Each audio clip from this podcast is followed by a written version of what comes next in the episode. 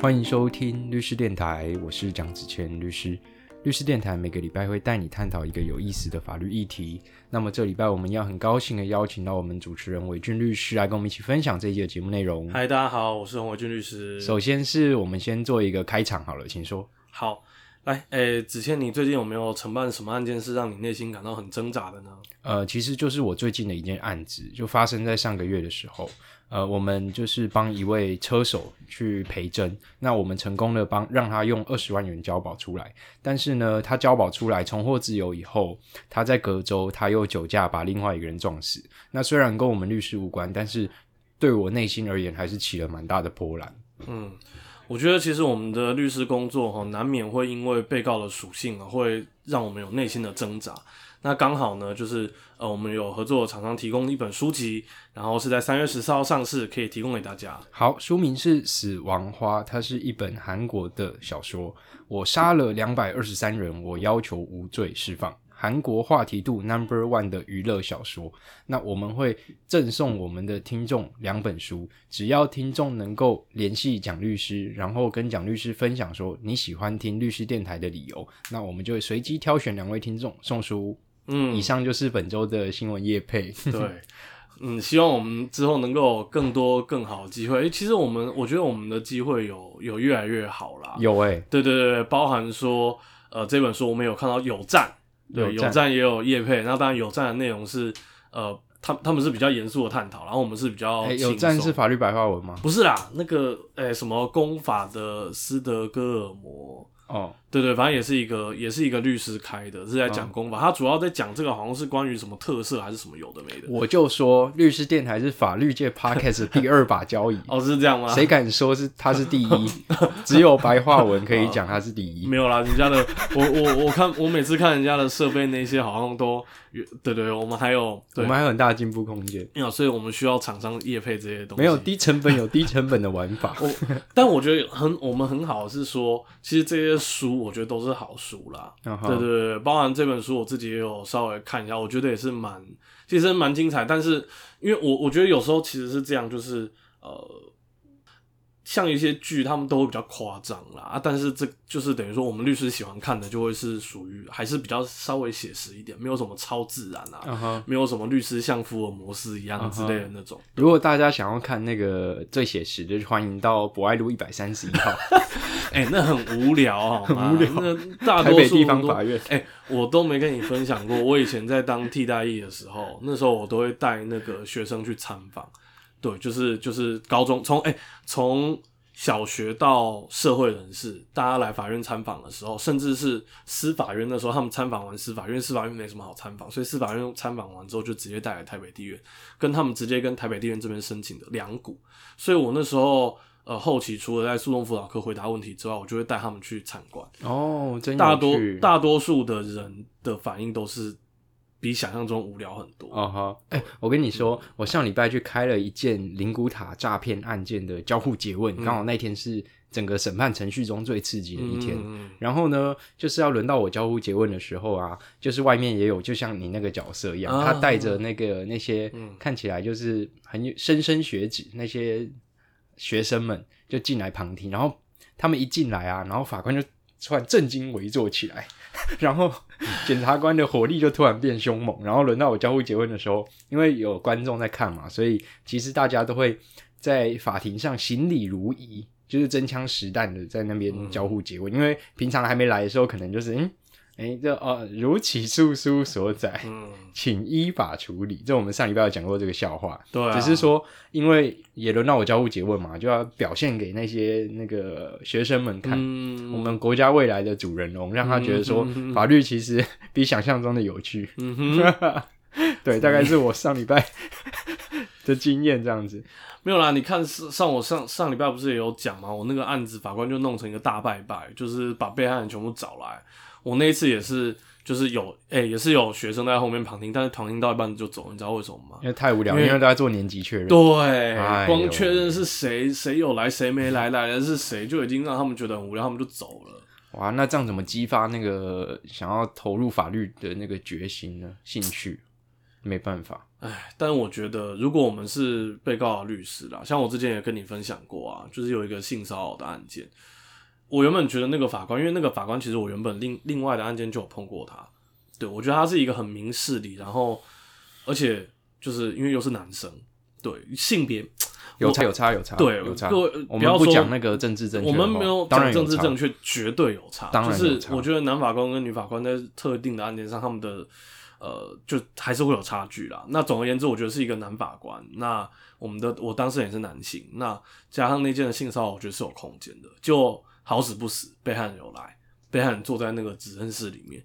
哦天呐，那一场真的是我被电到，就是那个法官就是一直一直屌，一直屌，一直屌，然后检察官也一直在那边旁边那边放放冷枪，我就心里然后干，真的是满肚子的火。OK，对，但是没办法，因为我们有时候其实还是希望为当事人争取到嗯最好的结果啦。好，所以以上以上是我们啊，开对了，对对场对，我们的 开场闲聊，花了花了六分半，但没关系，就轻松。的其实我们今天也是讲轻松的啊。对，我们今天就讲两个主题就好嗯了。第一个主题就是我们的 WBC 在刚结束，嗯。然后呢，其实过程中有发生一些插曲嘛，所以才衍生出大家最爱的那个敬礼的手势。我们等一下来讨论一下，其实也有一些法律点，所以这个第一个是棒球主题，嗯。然后第二个主题就是那个背包，嗯。我们的日本的第一 AV 女优山上优雅营队。这个跟法律有什么关系？诶，等一下我们可以来讨论一下。这个就跟我们这个有认识的这个客户，他其实也是在拍台湾的 AV，、嗯嗯，那他在过程中他要怎么去遵守台湾的法规？我觉得可以来讨论一下。对，我们先讲第一个，就是那个 WBC 棒球嗯经典赛，张玉成每每每在击出安打或是击出全垒打的时候，他都会跟观众席敬礼。嗯这个敬礼的由来是什么？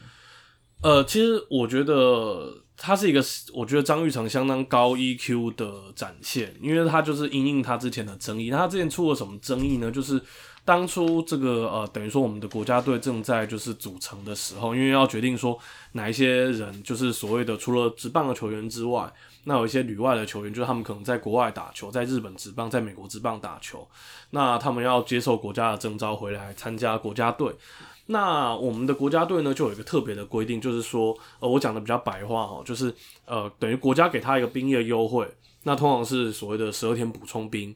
那当完这十二天之后，他就不用再服兵役。可是有个前提，就是说，在一定的期间之内，就是国家征召你的话，你就要接受国家的征召。嗯，那张玉成他之前会发生比较大的争议，说他还在那个所谓的应该要接受征召，就是他不得拒绝的期间，但是他疑似想要推辞。那我必须很直白来讲，就是我没有看到他很明确的讲，但是可能是等于说有放一些消息啊，不知道是不是要测风向还是干嘛。总而言之，就是风声就出来，那当然就引起网络上非常凶猛的谩骂。因为老实讲，我身为一个棒球迷，其实你可以理解，因为张玉成他其实是目前台湾人，就是在大联盟，因为大联盟也分很多层级，但是在大联盟最高的层级就是 MLB 这个成绩，不是什么几 A 几 A 那种小联盟等级，他已经是目前在大联盟的唯一的打者。因为之前像林子伟也有，但是林子伟已经离开了。那呃，等于说他就是当目前这个时间点台湾最强的打者。嗯，没有之一。对，显然他在这次的赛会的表现，也让大家也证明了这一点了。那大家才会这么的无法谅解，就是说，因为我们当然是希望国家队能够越强越好嘛。嗯对啊，那呃，结果你一个最强的打者居然婉拒，对，而且你还是等于说享受了兵役的优惠，对，那。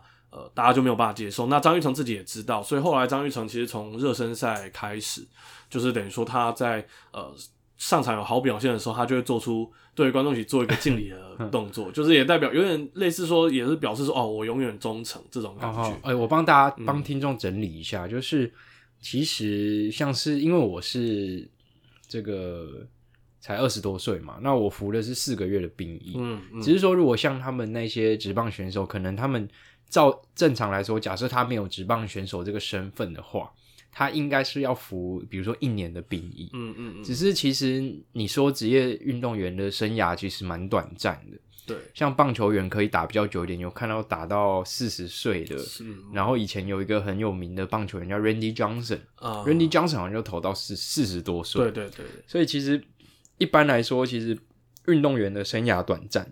那如果你需要他们再花费一年的时间去当兵啊，去这个丢手榴弹，或是去除草的话，这个可能对他们来说是一个很就是很 waste 很浪费运动员生涯的一个一个制度啦。所以其实呃，应该是体育署还是什么兵役兵役兵役科吗？嗯，应该好像是内政部内政部那边，应该是归内政部管，应该是国防部，应该是归内政部，内政部跟体育。体育署吧，OK，所以其实他们那个国家就开放，我们就说国家啦，他就开放一个政策，就是你如果是职业运动员的话，他是可以用十二天的补充兵，然后去取代我刚说的那个一年期或两年期的兵役问题，或者甚至四个月，其实对他们来说都蛮伤的。对对对对。然后那可是你你只要服十二天的补充兵，你要有代价，你的代价就是你要就是展现你的公民意识嘛，就国家。国家需要你的时候，你就必须挺身而出。那这一次套到具体个案来说，就是张玉成好像是在国家队五年列管的最后一年。我的理解是，他是最后一年。对，所以其实国家说我 I want you，我就是我要你回来打，其实他是不能说不的。对，所以但是对对张玉成来说，他才。呃，他才还没有实际上站稳大联盟，嗯，那他也才刚获得红袜队的春训的邀请嘛，我不确定是四十人名单的邀请，嗯，然后他也跟红袜队虽然有签约，但是你是张玉成，你会不会想要一个完整的春训？嗯，就是他等于说开打前他会有一个一个完整的春训，对，在棒球叫春训，对，春训，嗯。就是他这些完整的备赛的期间，那他他张玉成也希望他有个完整的备赛期间，你才有办法在。那个例行赛有个好的表现嘛？对，所以其实他一开始是他的意愿是没有很高，就是为中华队打这一次 WBC 世界棒球经典赛的意愿不是很高。因为我我觉得可以补充给你知道，就是这个你可能就是。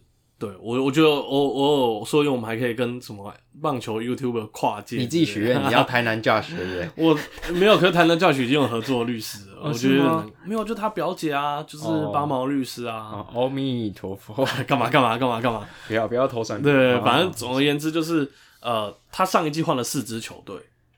嗯，对他上一季就换了四支球队，就是呃，我记得没错的话，应该是呃海盗、光芒、红袜。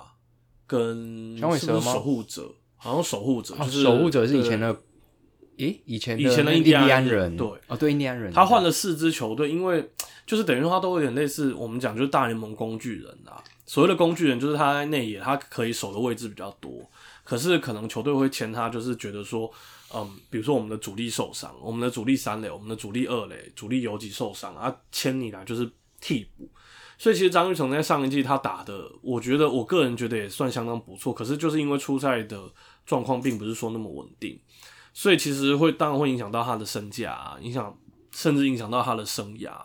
那加上其实国家队，嗯，我相信比较资深的棒球迷一定都看过，就是呃为了国家队拼战，然后就受伤。嗯哼，那。导致整个生涯都受影响，甚至直接生涯结束的球员其实都有，其实蛮亏的。你记不记得以前有一个义大的球员，应该是高国辉，高国辉啦。那个时候在打国家队的时候就骨折，对，然后就报销了一整。我记得华磊骨折，但很亏。对对，就是对，所以其实我觉得对球员来说，这种东西他们必须一定会考量到啦。那球迷有球迷的期待，但是我觉得我们也不能去苛责球员。好，我们讲回法律点。对，法律点。对，因为他的这个行军礼，其实我跟子谦就讨论到，军礼我觉得应该是还好，因为它就是比较呃比较通俗的，比较没有什么特定意涵。可是你知道吗？之前美国我记得好像那时候应该是黑人命贵，就是 Black Ma Black Lives Matters 的那个活运动期间。好像就有一些呃职业的明星，他会选择在赛前唱国歌的时候单膝下跪，然后有很多人因为这样被惩处。特别是他们美国最大的职业职业运动其实是 N F L，就是那个美式足球的联盟。对，很多的球星是在那个时间去做那个动作就被处罚。对，因为老实讲我不太懂。对，可能是有点类似说唱国歌，你就是要立正站好吧，不然就是对国家不尊敬吧。所以可能就是你担心下跪就是对国家不尊敬什么的之类的。对，那我觉得我们的等于说动作这些就牵涉到一些政治的意涵。那像比如说，如果是行纳粹军礼的话，嗯，那呃，你试试看，对犹太人不是呃，我们的犹太朋友不会放过你。对，就好像我记得之前台湾好像有高中生还是什么，就是做那个福制，然后一定就是德国在台协会出来抗议，然后什么呃以色列还是干嘛的，就是也会出来抗议，各方的压力就来了。对对对，各方压力就来了，因为在德国就是主张这种好像是犯罪，哎，可是，在台湾，呃，我们最大的敌国其实就是当然就中国嘛，五星旗，中国共产党。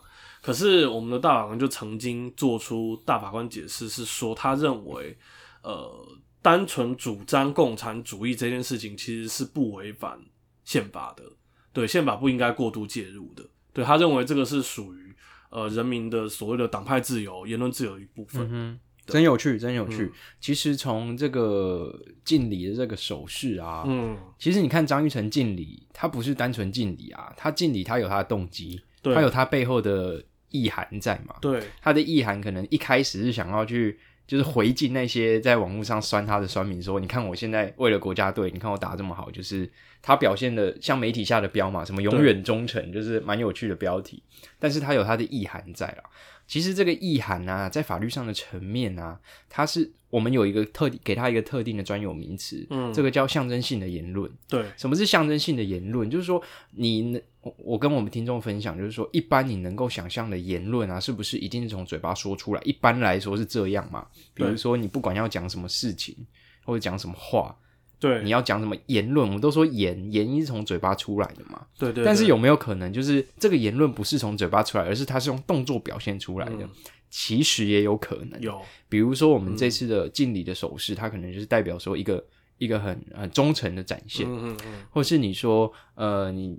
比如说，举例来说，哈，我们最常见的举例就是，比如说焚烧国旗这件事情。你看哦，你看为什么焚烧国旗跟焚烧这个，比如说一般的废纸，好了，嗯，差在哪？真的是有差，有本质上的差异。对，为什么？因为你焚烧国旗，它有背后的意涵，就是可能说你是在抗议这个国家对你的暴政。对，所以。这个也是在法律上也是受言论自由保障的一种。那就回到你刚刚说的，之前美国在那个弗洛伊德案的时候，嗯，其实那个时候有有这个美国黑人有做一个运动叫那黑命贵，嗯嗯嗯，Black Life Matter，嗯，Lives Matter，嗯，他们那个时候的做法就是在赛前，在这个运动竞赛前，在唱国歌的时候，有一位橄榄球员就带头的那个单膝下跪。那这个事实上。也是具有政治意涵，或是它也是具有它背后的言论的这个自由的展现，只是说他不是透过嘴巴讲出来，他是用动作讲出来的。所以事实上，大法官我们在台湾来来说，其实大法官也保障这种象征性的言论自由。所以其实各位听众听到这边会发现说，哇，原来一个手势也有这么多的法律意涵。对，哎，我帮你补充一下，就是目前我们现行的刑法，现行有效的刑法第一百六十条。意图侮辱中华民国而公然损坏、除去或侮辱中华民国之国徽国旗者，处一年以下有期徒刑、拘役或九千元以下的罚金。所以是有的，所以是有的，对对是有的。就是，但是你要意图侮辱中华民国啦。对对，所以我相信，呃，也许在现行的政治氛围底下，对我没有不敬的意思啊。但是就是现行的这个这个呃政治氛围，也许。呃，我单纯表达抗议未必是要意图侮辱中华民国啊，嗯哼，这个都还是要靠法官解释。对对对对，没错没错。但是就我们就可以从可以看看看到这个，就是说从一个手势，这样可以衍生出这么多的议题啊。对，所以说法律人就是庸人自扰，也不是 还好啦。对啊，不然我们聊棒球，我们也聊不赢那些棒球 YouTube。对对对，我们都是好聊法律。对，嗯嗯，这就是我们今天的第一个主题。那第一个主题，你还想要做什么最后的补充吗？呃，好像没有，应该没有啦。对，因为我们也没进复赛嘛，相当遗憾。对对对，你要狗干一下汉创吗？我我觉得没有，我觉得哎，你知道吗？我觉得其实老实讲，我觉得其实以前啊，以前我还等于说十八岁，就是等于说可能高中国、高中、大学刚开始的时候，我觉得我就比较冲。对，那时候其实。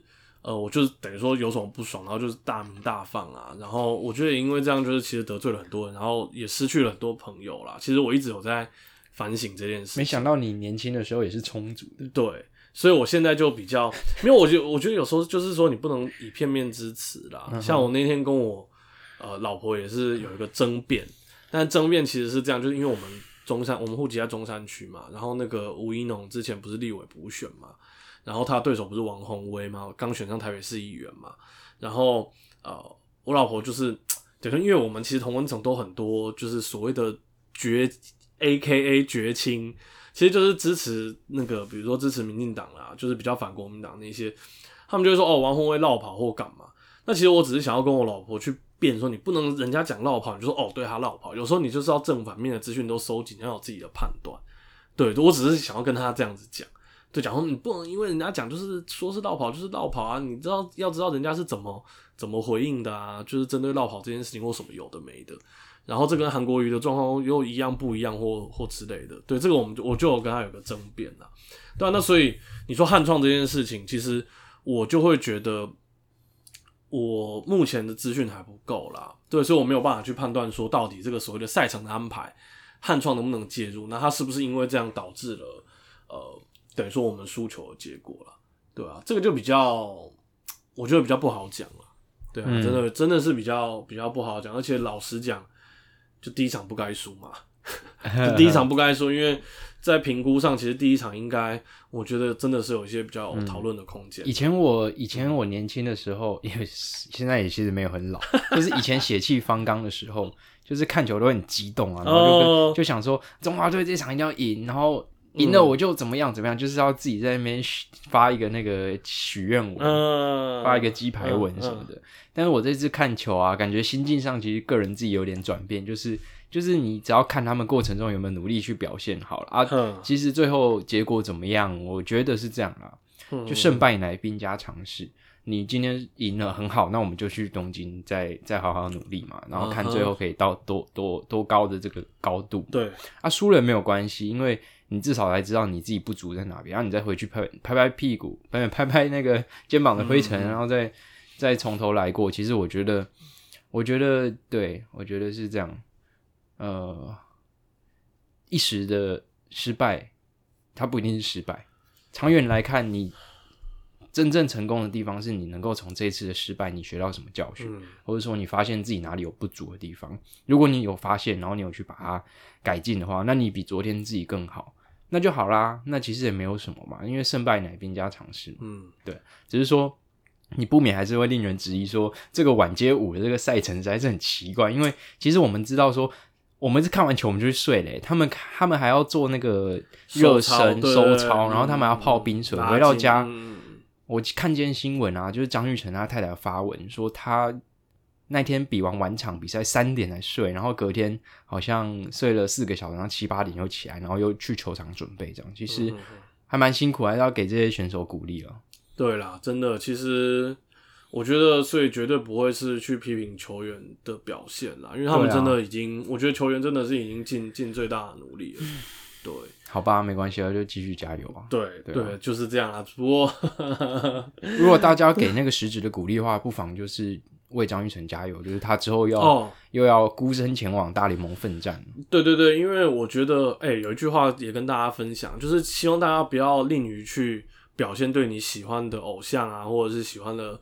人的一些支持，因为其实讨厌他们的批评者绝对是不遗余力。对对对，张玉成就有说他在美国就觉得没有人在支持他，因为特别我觉得也跟他的身份就毕竟是外国人会有一些关系，然后再加上他又不是很稳定发挥的，就是还没有到很稳定发挥的球星的程度，对啊？所以好啦，祝福他们，继续加油。OK，这是我们今天第一个主题，然后我们第二个主题就要讲说，我们的标题是“背包山上优雅隐退”。嗯，你有什么看法吗？我没有看过，你 你狗屁，我没有看过。你你是怕你老婆在要宣称，我要宣称我没有看过，我不知道山上优雅是谁，谁啊？谁啊？没听过。对，那你知道明日花绮罗是谁吗？我讲一个离你比较年代比较接近。没有啦，我都没看过啊。那我都是听，我都是听我朋友阿炮说，都是阿炮跟我讲。这是幽灵抗辩，阿炮抗辩。你有听过阿阿狗？你有听过河北采花吗？河北采花。哎，我听过，但是都是阿阿狗跟我讲的，对我 我都没有看过，是什么东西啊？来来，被告你跟阿狗是怎么联络的？阿狗，你用飞机联络，可是飞机已经删掉了吗？哦，不是啊，我都是见面啊，就是有时候聚会，就阿狗就会出来啊，我也没有问他的真实名字是什么啊，啊，对啊，就大家就阿狗啊。你知道我的绰号是什么吗？什么？阿狗。哦，你就是阿狗，不是啊？我，原来你就是阿狗，失敬失敬。啊，反正就很好笑了。反正就是讲到这个，不免让男人都有些害臊起来。但是我们还是要说，其实山上优雅隐退这件事情，还是对于很多的这个粉丝们是蛮大的打击。我我觉得是这样啊，就是说，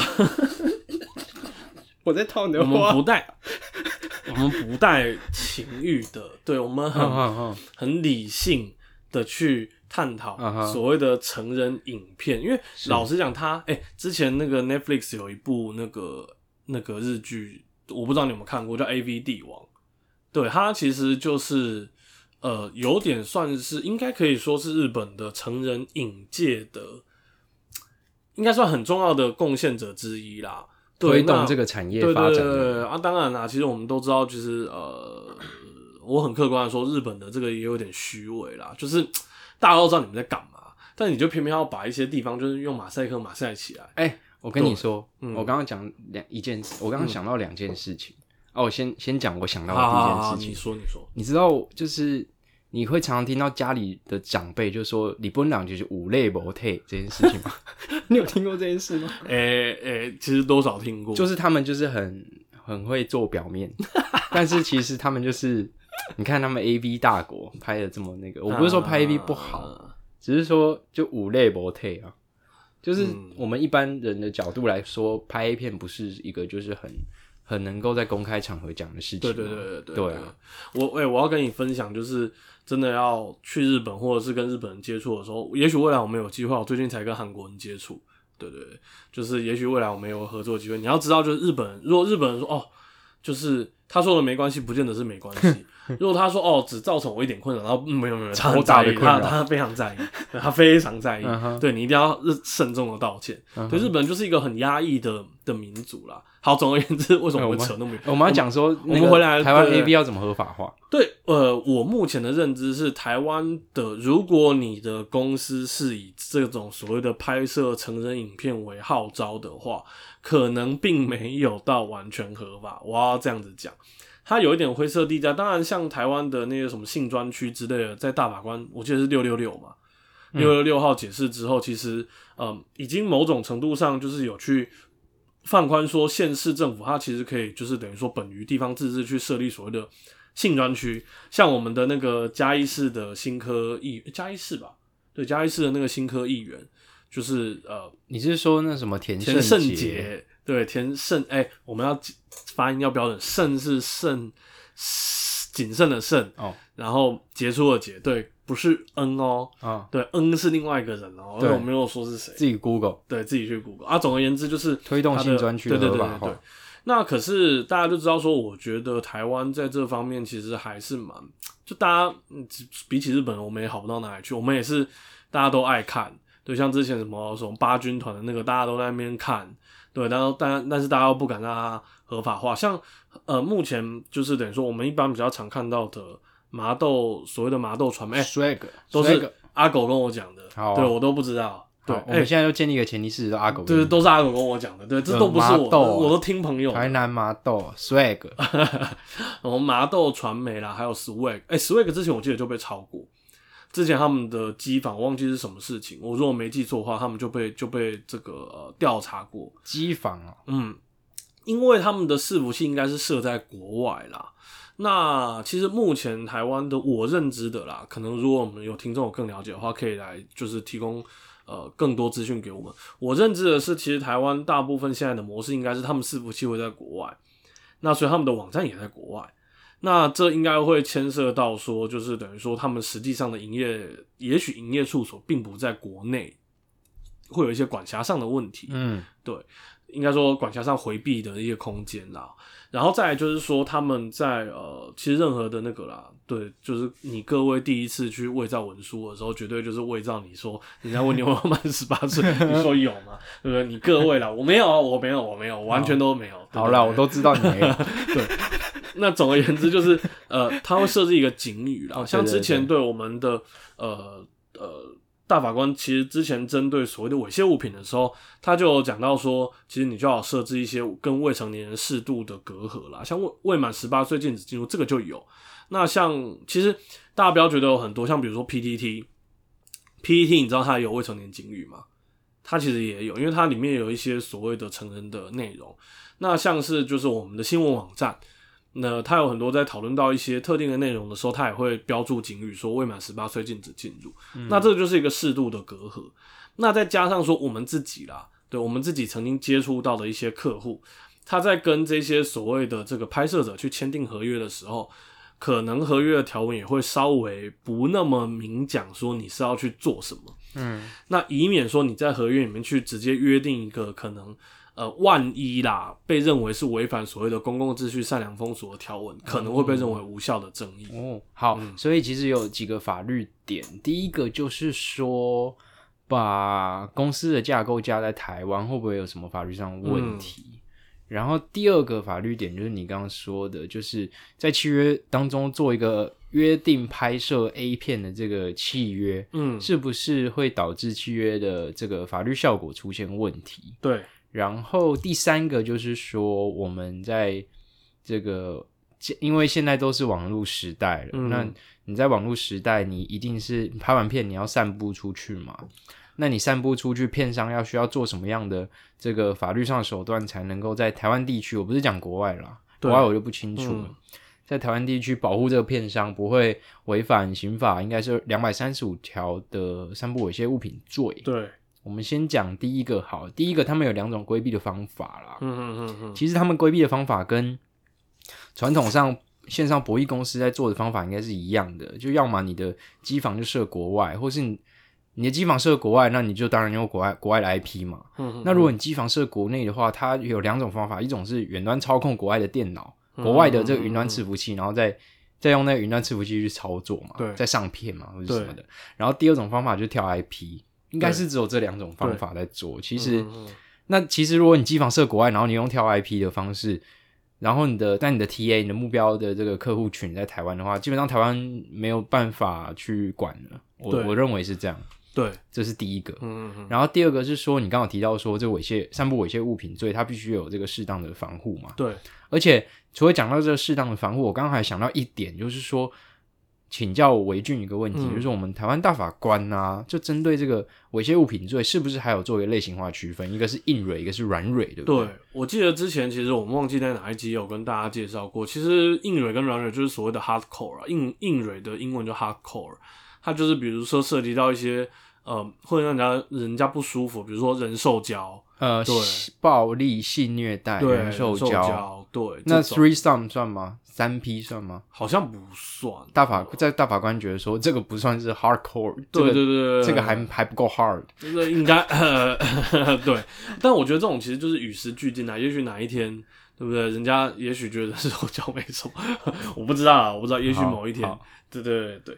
那哎，我补充一下哦，就是刚刚查了一下，其实时间还蛮近的啦。其实，在二零二一年的四月的时候，Swag 就有被台北办公室搜索，然后而且要勒令他们关关闭网站。那其实主要的原因就是因为他们认为涉及到刑法第两百三十一条，就是意同意图使男女或他人为性交或猥亵之行为。对，呃，我觉得这个有一点，有一点宽的啦。啊，当然，当时 Swag 就是等于说他们上面的主播，因为会送钻石，就是会送一些，就是等于说可以换成钱的东西。那也许有一些主播跟观众私下约，或是干嘛，而不无可能啦。